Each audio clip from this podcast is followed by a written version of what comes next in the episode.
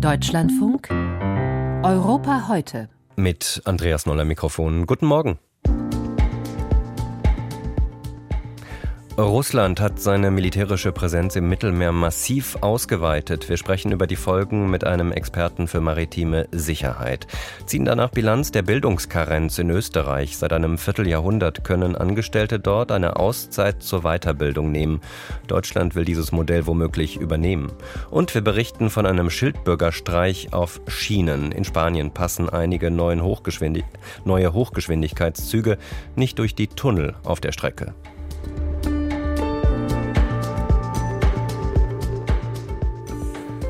Seit Monaten konzentriert sich der russische Angriffskrieg gegen die Ukraine auf den Donbass und den Süden des Landes. Doch der Krieg ist nicht nur an diesen ukrainischen Fronten zu spüren, sondern an anderen neuralgischen Punkten in Europa. NATO-Kampfflugzeuge fangen regelmäßig russische Kampfjets ab, die sich dem polnischen oder baltischen Luftraum nähern. Auch in Nord- und Ostsee belauern sich Kriegsschiffe aus Russland und dem Westen. In der vergangenen Woche warnte der italienische Marinechef nun vor einem weiteren Konfliktherd. Die Abgeordneten in Rom informierte der Admiral über eine stark gestiegene russische Präsenz im Mittelmeer und warnte vor Zwischenfällen. Eine Präsenz, die stärker sei als zu Zeiten des Kalten Krieges. Über die russische Marine habe ich kurz vor der Sendung mit Moritz Brake gesprochen.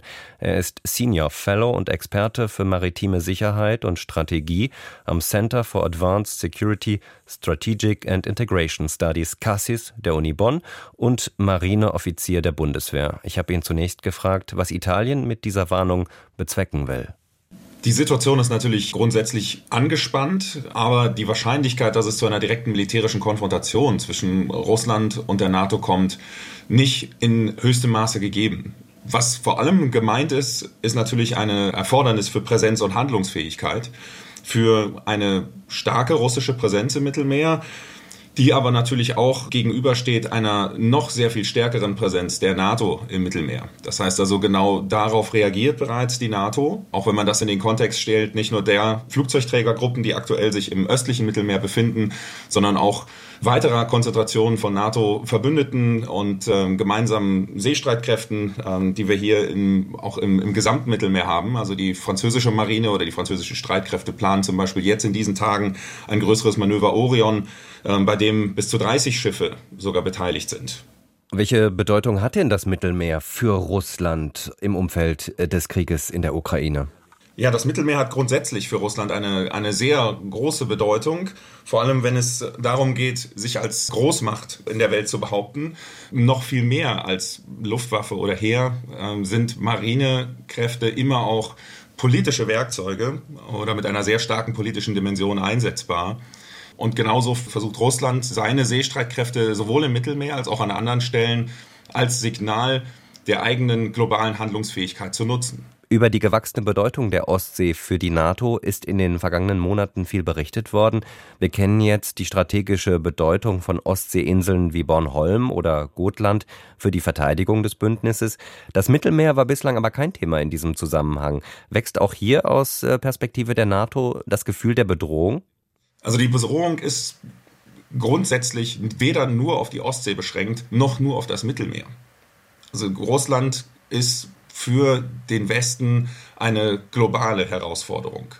Also deswegen muss man das Ganze auch letzten Endes breiter betrachten. Also es geht hier um eine gesamtstrategische Betrachtung und eine gesamtstrategische Herausforderung auf allen Bereichen der Politik, nicht nur militärisch und auch nicht nur auf eine einzelne Region beschränkt. Die größte Katastrophe dessen, was wir gerade sehen, ist der Krieg mit all seinen Auswirkungen in der Ukraine. Aber das, was Russland an anderen Stellen eben auch macht, ist für uns ebenfalls oder für, für den Westen, für die NATO ebenfalls sehr riskant. Das ist etwas, was natürlich auch im Auge behalten werden muss. Aber wenn man Mittelmeer und Ostsee jetzt konkret betrachtet, ähm, dann ist in beiden Fällen die strategische Ausgangslage für Russland denkbar schlecht.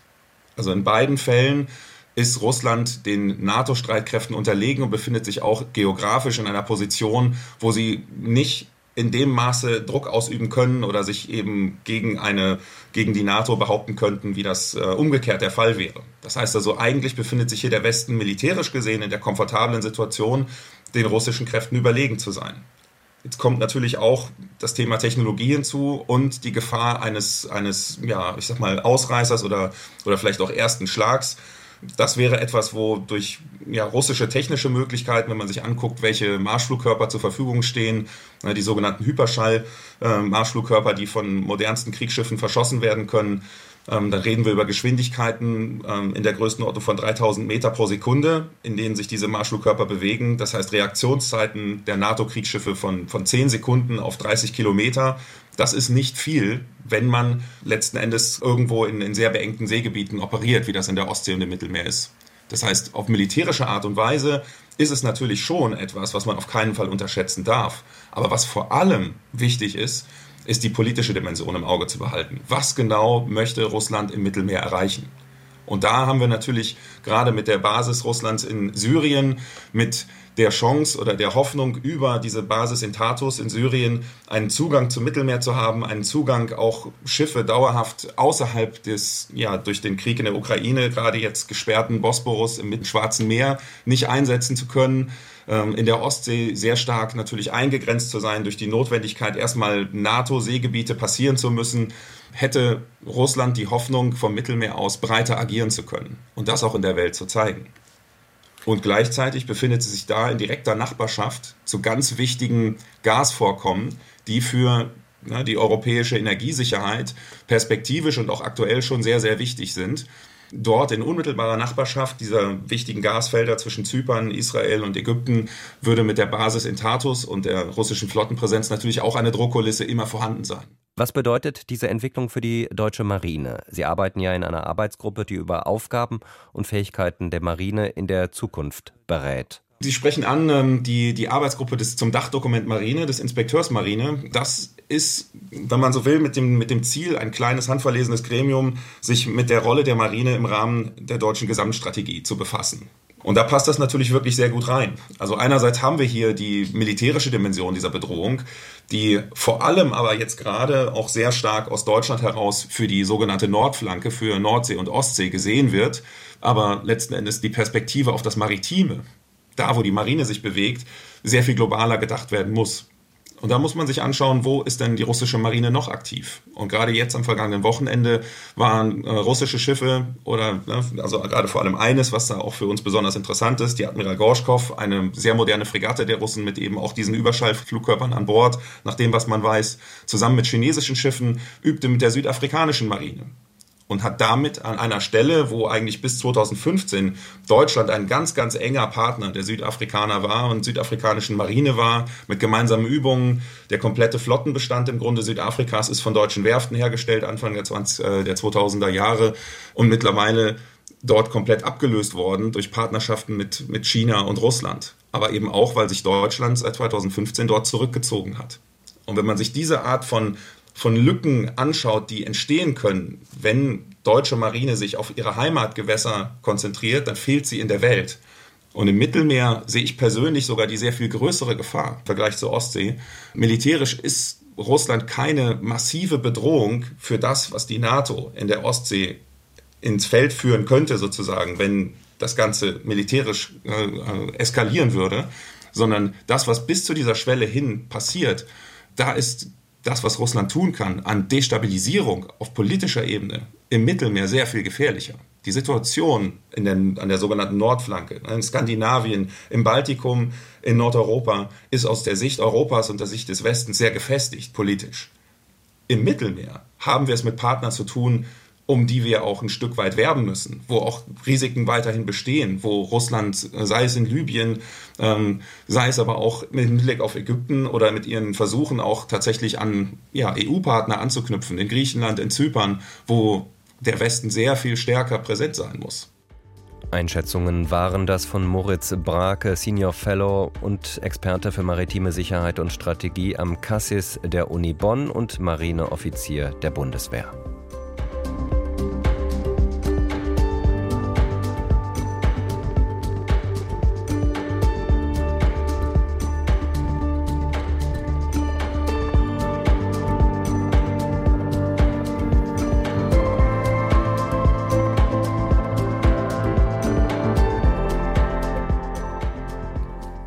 Der sogenannten Bildungskarenz in Österreich messen ihre Befürworter beinahe magische Kräfte zu. Instrument gegen den Fachkräftemangel, Mittel zur Entlastung der Krankenkassen oder gar ein Beitrag zum guten Miteinander zwischen Unternehmensführung und Angestellten.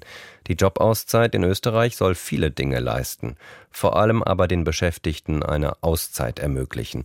Bis zu zwölf Monate komplette Auszeit oder zwei Jahre Teilzeit kann man in Österreich für eine Weiterbildung beantragen.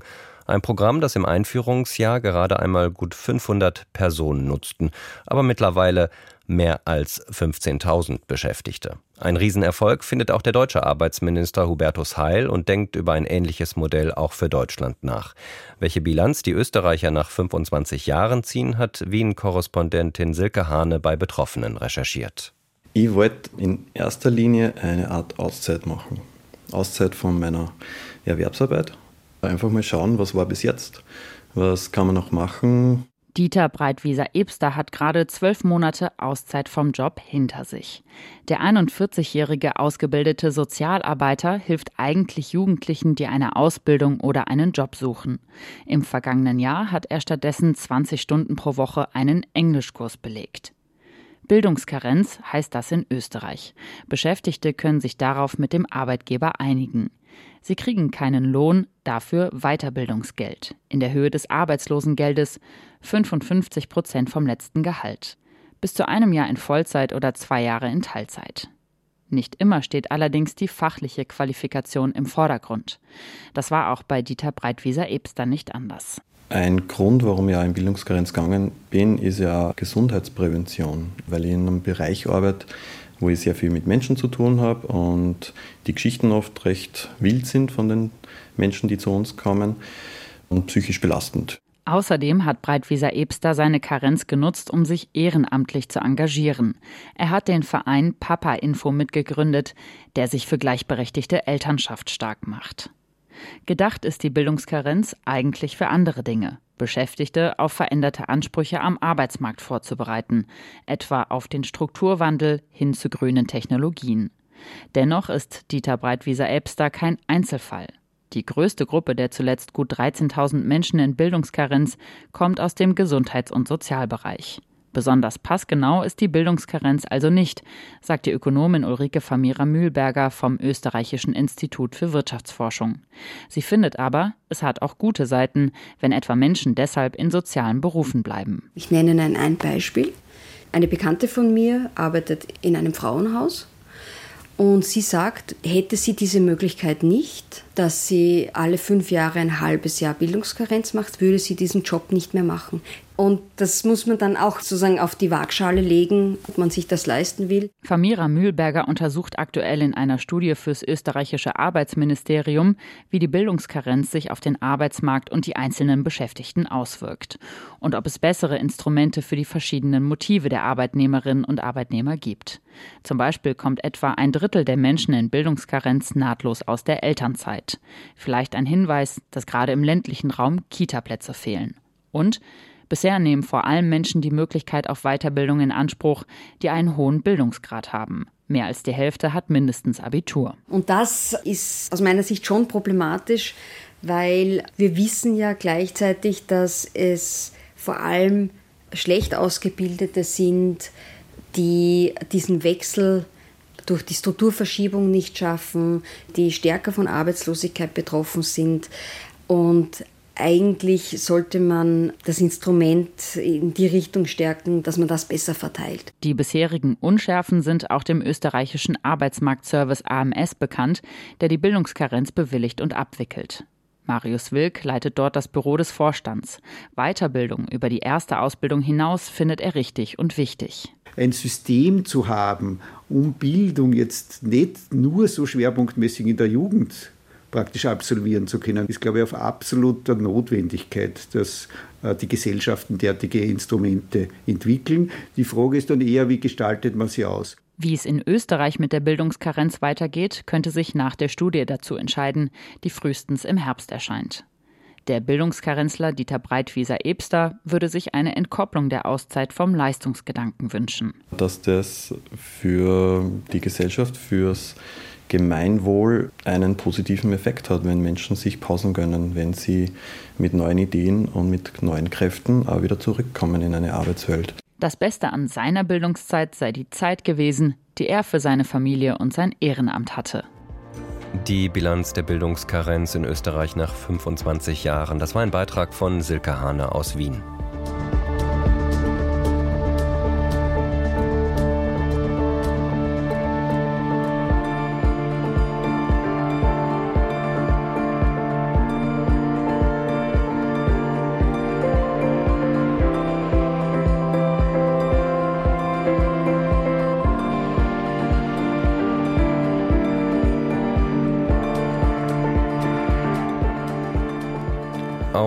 Spanien ist leidgeprüft mit gescheiterten Infrastrukturprojekten. Mit EU-Geldern finanzierte Regionalflughäfen, die nie richtig in Betrieb gehen, sind dafür ein Beispiel.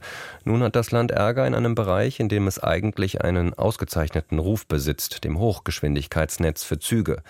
Bei der Modernisierung der Regionalverbindung zwischen Asturien und Kantabrien wurden Züge bestellt, die nicht durch die Tunnel passen, die auf der Strecke gegraben wurden. Der politische Aufschrei ist nun groß und die ersten Konsequenzen gezogen, wie Spanien-Korrespondent Reinhard Spiegelhauer berichtet. Der Ministerpräsident von Kantabrien findet die ganze Sache nicht lustig. Esta situación incomprensible propia de un día de los inocentes 28 de diciembre. Das klingt doch, als ob es ein Aprilscherz wäre, schimpft Miguel Ángel Revilla im Morgenmagazin des spanischen Fernsehens. Ist es aber nicht. Wie bei der Deutschen Bahn sind in Spanien Netz und Betrieb getrennt. Betreiber Renfe wollte den Passagieren mal was Gutes tun mit den neuen Zügen. Keine schlechte Idee, denn die aktuellen Triebwagen im Regionalverkehr zwischen Asturien und Kantabrien sind 30 Jahre alt oder noch mehr. Die Fahrgäste sind genervt. Mit den Oldtimern sei man stundenlang unterwegs und ständig seien welche kaputt. Están todos los super viejos. La última vez tuve dos horas para llegar a Torlavega. Los trenes se averían cada dos por tres. Neue Züge müssen also her und ganz in der Nähe im Baskenland sitzt ein großer Waggonhersteller, das Unternehmen CAF. Die Bahn bestellte 31 Triebwagen und dann fiel den Ingenieuren auf, die passen gar nicht. Das spanische Pendant zur DB Netz, die ADIF, hat in ihren Registern nämlich falsche Tunnelabmessungen stehen. In Nordspanien gibt es nämlich aus historischen Gründen eine Menge Schmalspurstrecken. Die hat ADIF vor gut zehn Jahren übernommen, war dabei aber wohl nicht besonders gründlich. Se confirma que la infraestructura actual incumple en numerosos puntos los gallegos publicados en la declaración sobre la red de ADIF. Die Daten über die konkrete Strecke stimmen in diversen Punkten nicht mit der Realität überein, sagt Relayo Lobo, Renfe Regionalchef in Asturien und Kantabrien. Der eigentliche Hammer kommt aber erst noch. Und Ministerpräsident Revilla redet sich erst so richtig in Rage. Der Auftrag stammt ursprünglich von 2019 und heute, 2023, erfahren wir, dass das schon lange entdeckt und uns verschwiegen worden ist. Die Frage war, Tunnel vergrößern, Züge umbauen, andere Züge bestellen und vor allem, wer soll das bezahlen? Jahrelang drückten sich die Verantwortlichen. Nachdem die Sache jetzt ans Licht gekommen ist, versucht Verkehrsministerin Raquel Sanchez zu retten, was zu retten ist. Es würden Köpfe rollen und dabei werde ihr die Hand nicht zittern, versprach sie. No me va a temblar la mano para exigir las responsabilidades. Se van a producir ceses de una manera inminente, tanto en Renfe como en Adif. Inzwischen ist der oberste Renfe-Chef zurückgetreten und auch eine Staatssekretärin im Verkehrsministerium. Sie war früher Chefin des Netzbetreibers. Betreibers Adif. Mit dem Hersteller CAF hat man sich jetzt angeblich geeinigt und passende Ersatzfahrzeuge gefunden. Aber weil die erstmal gebaut werden müssen, gibt es statt in diesem Jahr erst 2026 neue Züge von Asturien nach Kantabrien. Bis dahin ruckelt und bummelt es mit einer Durchschnittsgeschwindigkeit von rund 30 Stundenkilometern weiter. Als Trostpflaster sind die Fahrscheine bis dahin gratis. Schildbürgerstreich auf Schienen Reinhard Spiegelhauer über den spanischen Ärger mit modernisierten Regionalzügen.